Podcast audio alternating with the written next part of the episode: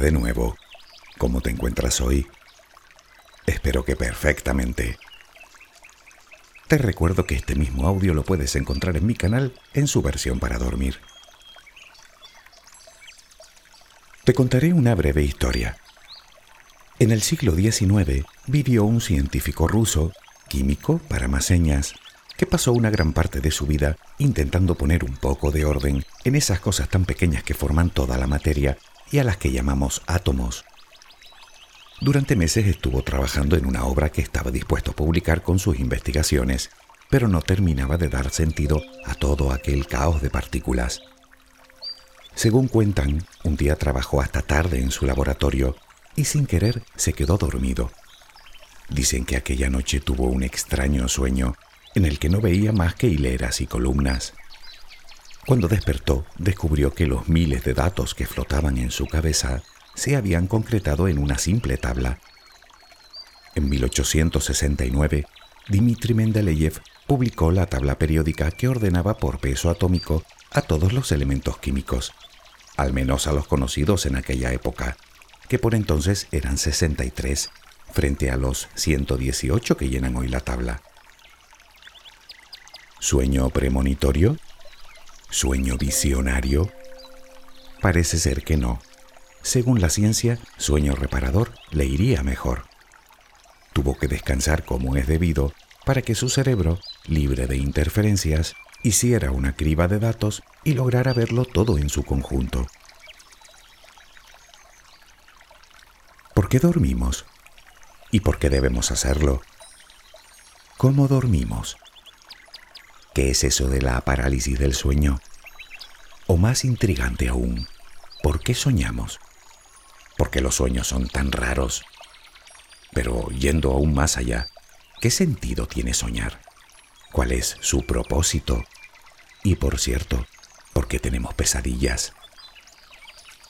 Creo que el tema de hoy pinta bien.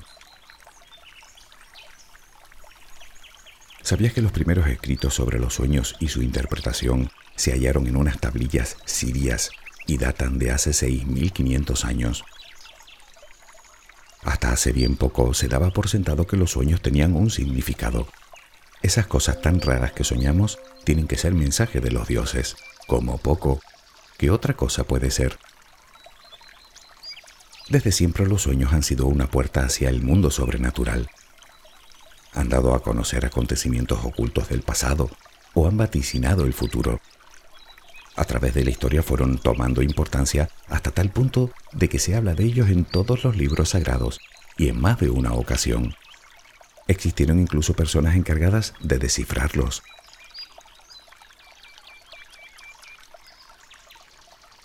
Por término medio, un ser humano pasa durmiendo un tercio de su vida aunque como dato te confieso que me asombra mucho más el que dice que un 20% de ese tiempo nos lo pasamos soñando. Pero no te preocupes si apenas recuerdas una diminuta fracción de ese tiempo. Eso es normal. Luego descubrirás por qué. Si lo reflexionas, y dada la importancia que tiene en nuestra vida, sorprende un poco que aún nos quede tanto por descubrir de ese curioso fenómeno. Aunque tampoco es tan extraño, hasta los años 70 del pasado siglo, eso de dormir lo observamos como un acto pasivo, íntimo y bastante aburrido. Simple descanso. Además, hasta hace bien poco, tampoco existían las herramientas de que disponemos hoy para estudiar lo que ocurre en nuestro cerebro mientras estamos dormidos. En lo que sí hemos empleado tiempo desde siempre es en la interpretación de los sueños. Ahora los científicos afirman que todo ese tiempo ha sido tiempo perdido y por lo visto no vaticinan nada.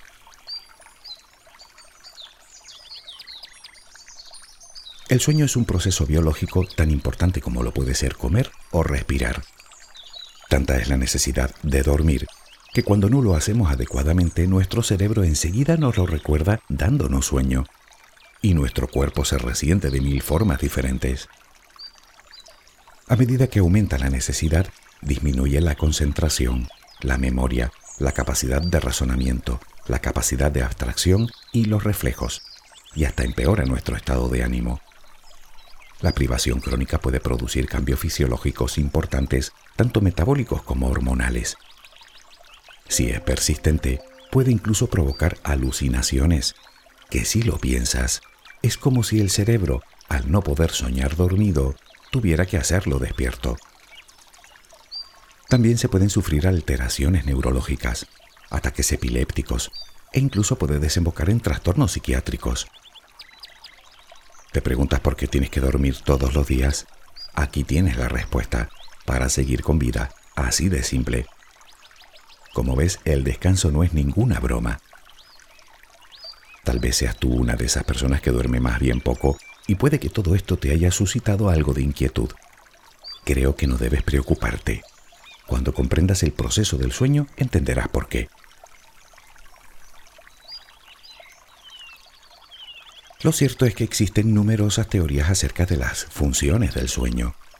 Sin embargo, solo algunas se sostienen en evidencias científicas.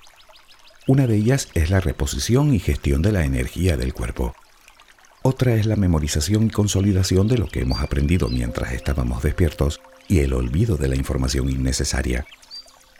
También se sabe que el sueño actúa como regulador de la temperatura del cuerpo, adaptándola en cada uno de los procesos que tiene lugar, y parece ser que también se encarga de la eliminación de las sustancias nocivas que produce nuestro cerebro durante el periodo de vigilia. Se sabe además que es el momento que el cerebro utiliza para la reparación de los tejidos del cuerpo. Desde luego, de acto pasivo no tiene nada. Puede parecer que el cerebro descansa, pero en realidad no lo hace. Tanto es así que en determinados momentos del sueño puede llegar a tener tanta o más actividad que mientras estamos despiertos.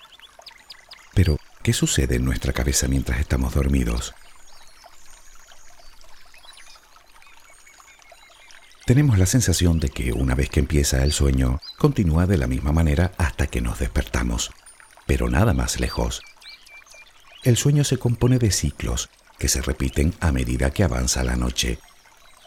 Por norma general, dormimos entre 4 y 6 de estos ciclos, y cada uno de ellos dura entre los 90 y los 120 minutos. Cada uno de esos ciclos se compone a su vez de cinco etapas o fases aunque tal vez debería decir que se compone de cuatro más una, porque lo cierto es que la última de ellas es verdaderamente asombrosa, además de ser completamente opuesta a las anteriores. La primera de ellas, la fase 1, es literalmente el paso de la vigilia al sueño. Es ese momento en el que sentimos el adormecimiento, cuando se nos cierran los ojos mientras intentamos mantenerlos abiertos. Cuando estamos de vigilia, las ondas cerebrales son de alta frecuencia y muy desincronizadas. Pues desde este momento, las ondas del cerebro comienzan a bajar de frecuencia. Nuestro cuerpo cada vez se relaja más, desciende nuestro ritmo cardíaco, se ralentiza nuestra respiración. Aún podemos reaccionar a estímulos externos, pero si no hay interrupciones, en pocos minutos pasamos a la fase 2. ¿Qué podríamos decir de ella que es la segunda parte de lo que se considera como sueño ligero. Si algo nos despierta en esta etapa, tendremos la sensación de no haber dormido en absoluto, pero solo será nuestra percepción. De no ser así, las ondas cerebrales cada vez bajarán más su frecuencia y se irán sincronizando.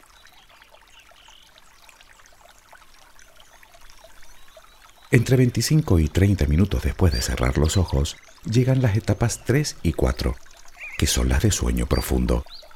Aquí empieza el verdadero sueño reparador. Estas dos fases son bastante parecidas, se diferencian en la profundidad del sueño y en su eficacia. Es en esta fase cuando el cerebro más nos aísla sensorialmente del exterior, inhibiendo el oído para evitar que nos despertemos. En las tres primeras etapas, las ondas cerebrales cada vez han ido reduciendo su frecuencia y aumentando su amplitud, hasta que en la cuarta etapa dichas ondas son muy lentas y muy sincronizadas. En estos momentos es cuando más nos cuesta despertar y por cierto, cuando peor nos sienta que nos despierten.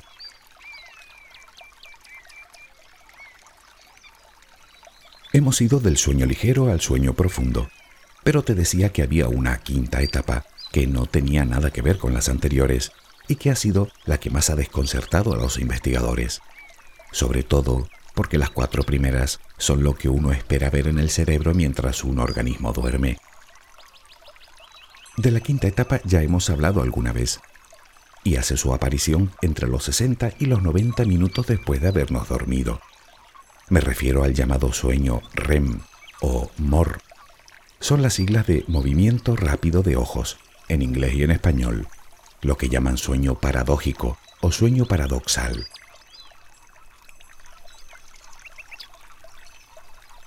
Si en las cuatro primeras etapas, llamadas sueño de ondas lentas o sueño no REM, las ondas cerebrales habían ido bajando su frecuencia progresivamente, en el sueño REM todo vuelve a cambiar pareciéndose más al estado de vigilia. El ritmo cardíaco aumenta de nuevo, se incrementa la presión arterial, el cuerpo pierde algo de habilidad para regular su temperatura. El sujeto mueve los ojos muy rápidamente en todas direcciones. Aunque hay discrepancia, parecen existir indicios de que responde a la imagen onírica, es decir, a lo que el sujeto ve en su sueño. En esta etapa no estamos tan profundamente dormidos como en las anteriores, y aunque es difícil despertarnos, un estímulo importante, como por ejemplo decir nuestro nombre, lo logrará.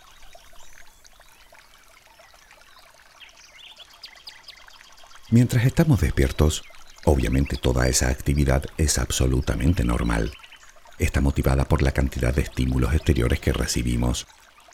Sin embargo, ¿Qué genera toda esa actividad cerebral cuando estamos dormidos? La respuesta todavía no está clara, pero se sabe que es dicha actividad la que crea los sueños. De hecho, aparecen durante el sueño REM. Tanto es así que nuestro cerebro nos paraliza, literalmente. Pero ¿sabes para qué? Para protegernos, para evitar que nos movamos al representar nuestras ensoñaciones.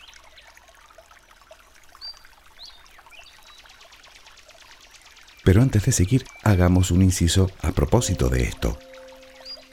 Puede darse el caso de que nos despertemos durante la fase REM y notemos que continuamos paralizados. Cuando esto sucede, la persona que lo padece tiene la sensación de estar atrapada en su propio cuerpo. Tiene plena conciencia, pero no puede moverse.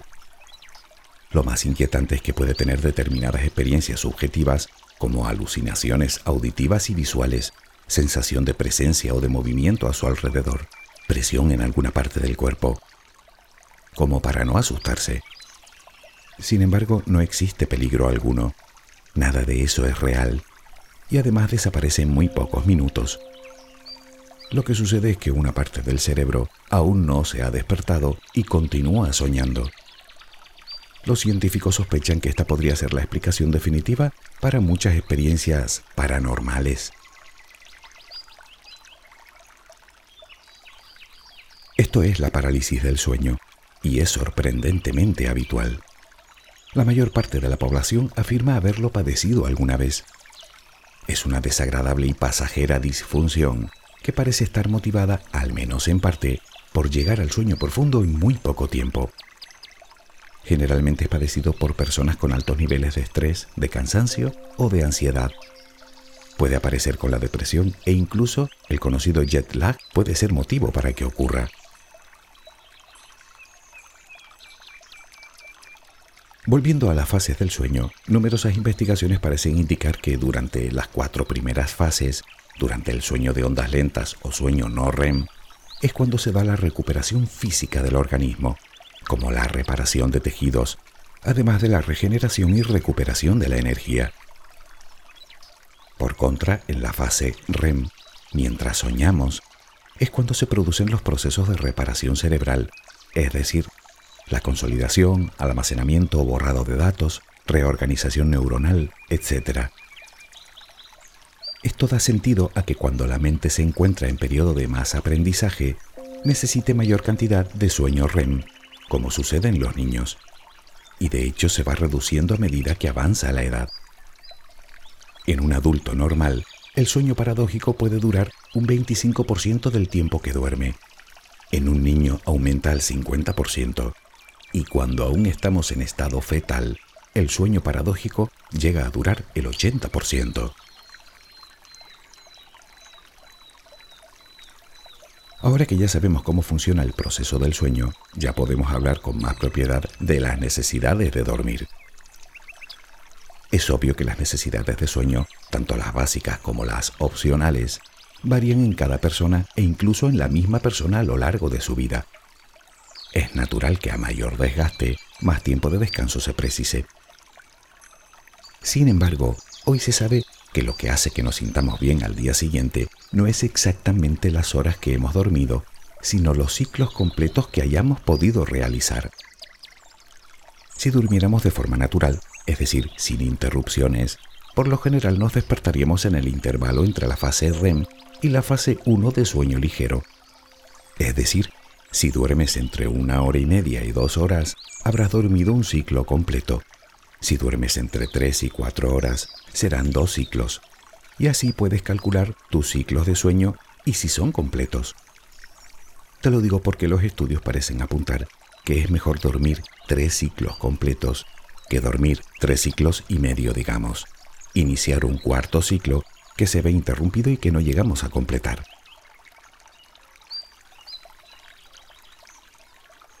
Nos pasamos toda la noche alternando sueño no REM y sueño REM. Además, se da la circunstancia que a medida que discurre la noche, se va ampliando la fase REM en detrimento de las otras etapas. Por lo que si dormimos mucho, es más probable que al despertar logremos recordar los sueños. Pero, ¿por qué? Supongo que después de hablar tanto del acto de dormir y de cómo funciona como proceso biológico, querrás que te hable de los sueños. Un tema a priori mucho más misterioso, desde luego que sí.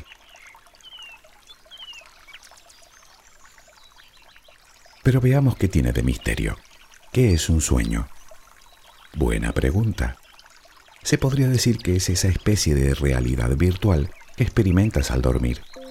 Sí, ya, dime algo que yo no sepa. Parece ser que es un proceso involuntario de la mente orientado en la reelaboración de los datos que se almacenan en la memoria. Aún se sabe muy poco de ellos. Los recuerdos que nos dejan al despertar pueden ser muy simples, como una imagen o una idea, o muy elaborados, con escenarios a todo color, con personajes, con objetos, con situaciones de todo tipo.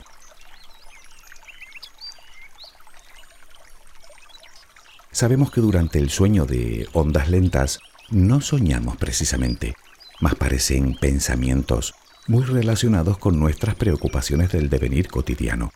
Son algo así como una simple clasificación de contenido carente de trascendencia.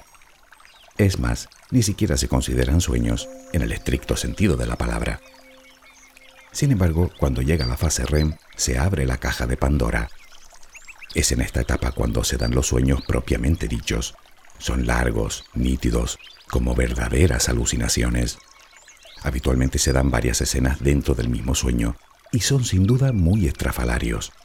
Están más cargados emocionalmente y desde luego no parecen guardar relación alguna con nuestras preocupaciones del día a día.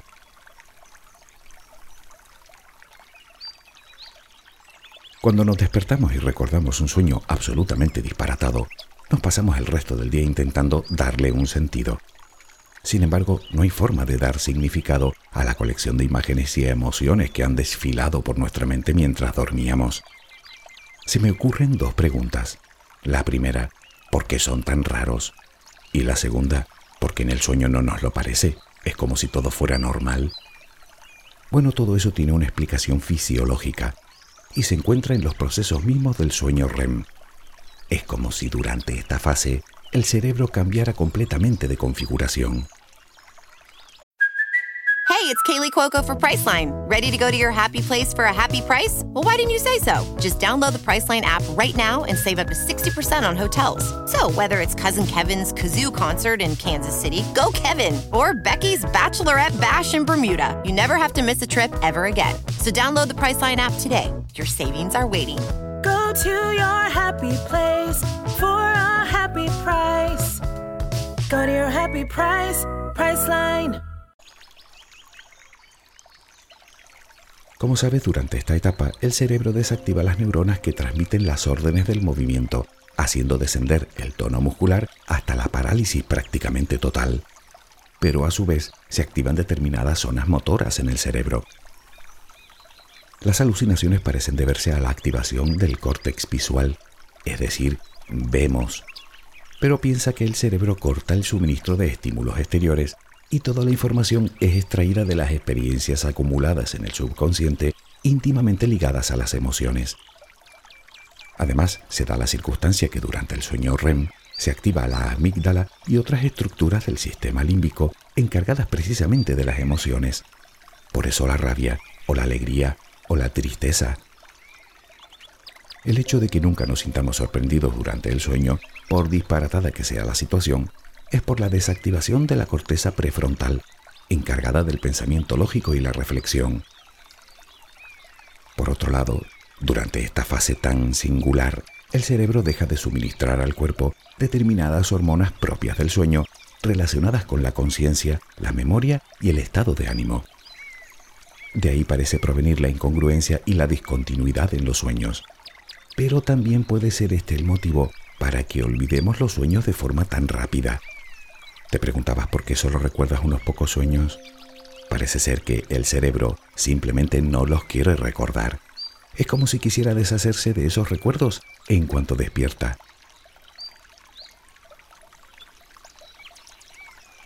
Hasta el momento sabemos que los sueños son producto de una intensa actividad química en nuestro cerebro y comprenderás que su interpretación y estudio encierra no menos dificultades.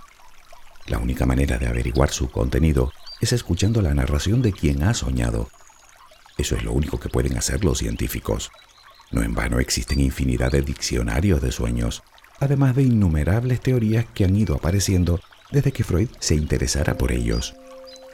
Sin embargo, y con todo, nadie ha logrado dar una respuesta definitiva a por qué soñamos.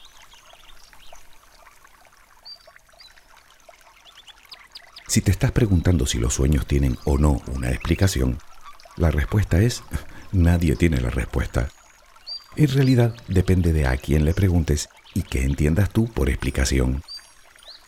Para muchos estudiosos sí que la tiene. Para otros, los sueños no comunican nada. En todo caso, podrían ayudarnos a entender más profundamente cómo funciona nuestra cabeza y nuestros distintos estados de conciencia. De tener explicación, la tendrían, pero solo para el individuo que lo sueña y desde un punto de vista terapéutico. ¿Qué quiero decir? Si te fijas, la angustia, la ira y el miedo suelen ser los sentimientos más frecuentes dentro de los sueños, al menos en los sueños que recordamos, que no son otros que los que tienen mayor carga emocional. Esto hace que muchos terapeutas sigan muy de cerca las ensoñaciones de sus pacientes con el fin de profundizar en sus mentes. Parece ser que la interpretación de los sueños tiene mucho que ver con el motivo por el que soñamos Freud veía en los sueños un camino real hacia el subconsciente. Para él eran una especie de expresión de nuestros impulsos sexuales y agresivos muy primarios. Pero, ¿es verdad? Bueno, parece que es solo una parte de la verdad. Hemos visto distintas teorías de por qué soñamos, pero lo que sí parece estar demostrado es que en los sueños no solo se manifiestan nuestros deseos, sino nuestras preocupaciones, nuestros temores y nuestros intereses, pero desde un estado de conciencia muy diferente al de vigilia. Aunque, como te comenté antes, se sabe que nuestros sueños no aparecen como producto de los deseos y temores, sino de una intensa actividad cerebral. La pregunta que cabría hacerse en todo caso es, ¿para qué? En la ingente cantidad de estudios realizados sobre el sueño, está claro que cada individuo tiene sus propios sueños pero también es verdad que algunos de ellos son comunes a todos los seres humanos, independientemente de su cultura. Por ejemplo, ¿sabías que la mayoría de los hombres soñamos con episodios agresivos con otros hombres y que en el caso de las mujeres dicho enfrentamiento suele ser verbal y con ambos sexos? ¿Te habías percatado de que en todos los sueños hay movimiento? ¿Habías leído que los desconocidos que aparecen en nuestros sueños en realidad no lo son? que son caras que hemos visto y que hemos olvidado y que por alguna razón se almacenaron en nuestro subconsciente. ¿Sabías que en un sueño no intervienen nunca los sentidos del gusto y el olfato? ¿Te preguntas por qué? De nuevo nadie sabe por qué. Pero estas coincidencias hacen sospechar que los sueños son un mecanismo adaptativo, es decir, beneficioso para nuestra supervivencia como especie. Puede que sirvan para aprender a resolver problemas, como afirman algunos, o para olvidar, como aseguran otros. Los sueños podrían servir para el equilibrio psicológico o como vía de escape para instintos reprimidos. O quizá puede que la actividad onírica facilite la incorporación de las nuevas experiencias vividas a la memoria. Según algunos, podría simplemente preparar la mente para el estado de vigilia. Según otros, podrían servir para mantenernos dormidos.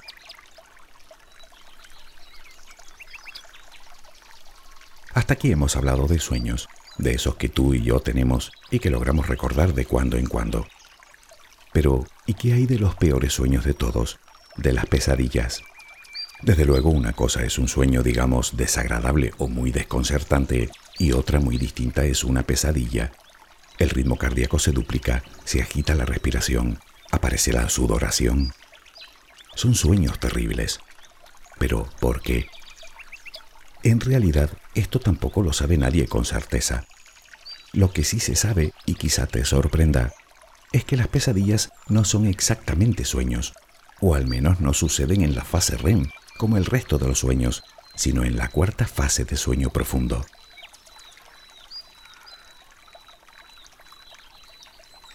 En circunstancias normales parece que se trata de un trastorno muy esporádico que podría ser una respuesta a una gran cantidad de estrés y preocupación así como a episodios de depresión, insomnio, excesivo cansancio, fatiga. Incluso algunos fármacos podrían causar pesadillas. Pero parece que una de las razones más comunes es una mala higiene del sueño. Sí, ya sabes, ver una película de terror antes de ir a dormir. ¿A quién se le ocurre? Pero hay una buena noticia. Resulta que nuestro cerebro evoluciona durante toda la vida y que la cuarta etapa de sueño profundo, en la que aparecen las pesadillas, se reduce considerablemente a partir de los 30 años. Esto quiere decir que es menos probable que las tengas a partir de esa edad. Naturalmente, si tus pesadillas son recurrentes y muy habituales, tal vez podrías necesitar ayuda terapéutica. Podría ser un trastorno más profundo y tener diversos orígenes.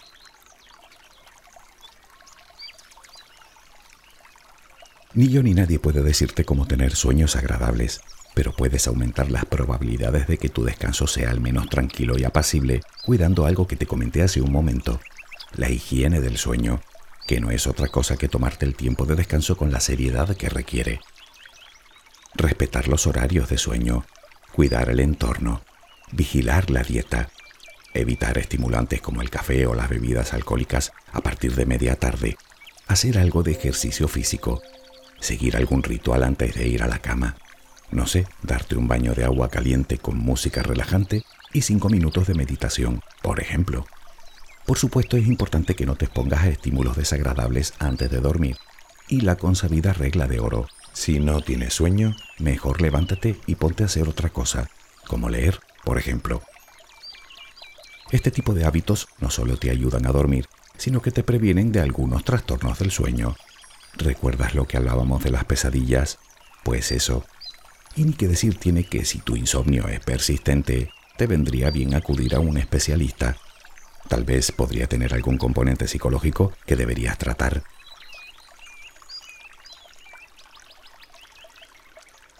¿Sabías que todos los mamíferos tienen sueño REM? Esto me lleva a una pregunta. ¿Sueñan los animales? Pues parece ser que sí aunque lo cierto es que no sabemos mucho más. Hemos intentado hacer un repaso por ese tercio de nuestra vida que nos pasamos con los ojos cerrados y que nunca hemos entendido muy bien por qué. Y te habrás dado cuenta de lo poco que conocemos del sueño. Sin embargo, una cosa sí se sabe. Las ondas de tu cerebro son iguales, noche tras noche, pero son distintas a las mías. Dicho de otra manera, tu forma de soñar es única. Sería maravilloso poder controlar nuestros sueños. ¿Te imaginas? En ellos todo es posible. Dime, ¿qué te gustaría soñar? ¿Has oído hablar de los sueños lúcidos? ¿Sabías que es una habilidad que se puede desarrollar? Muy pronto hablaremos de ellos. De momento, soñemos despiertos, que también se puede. Espero que tengas una luminosa jornada.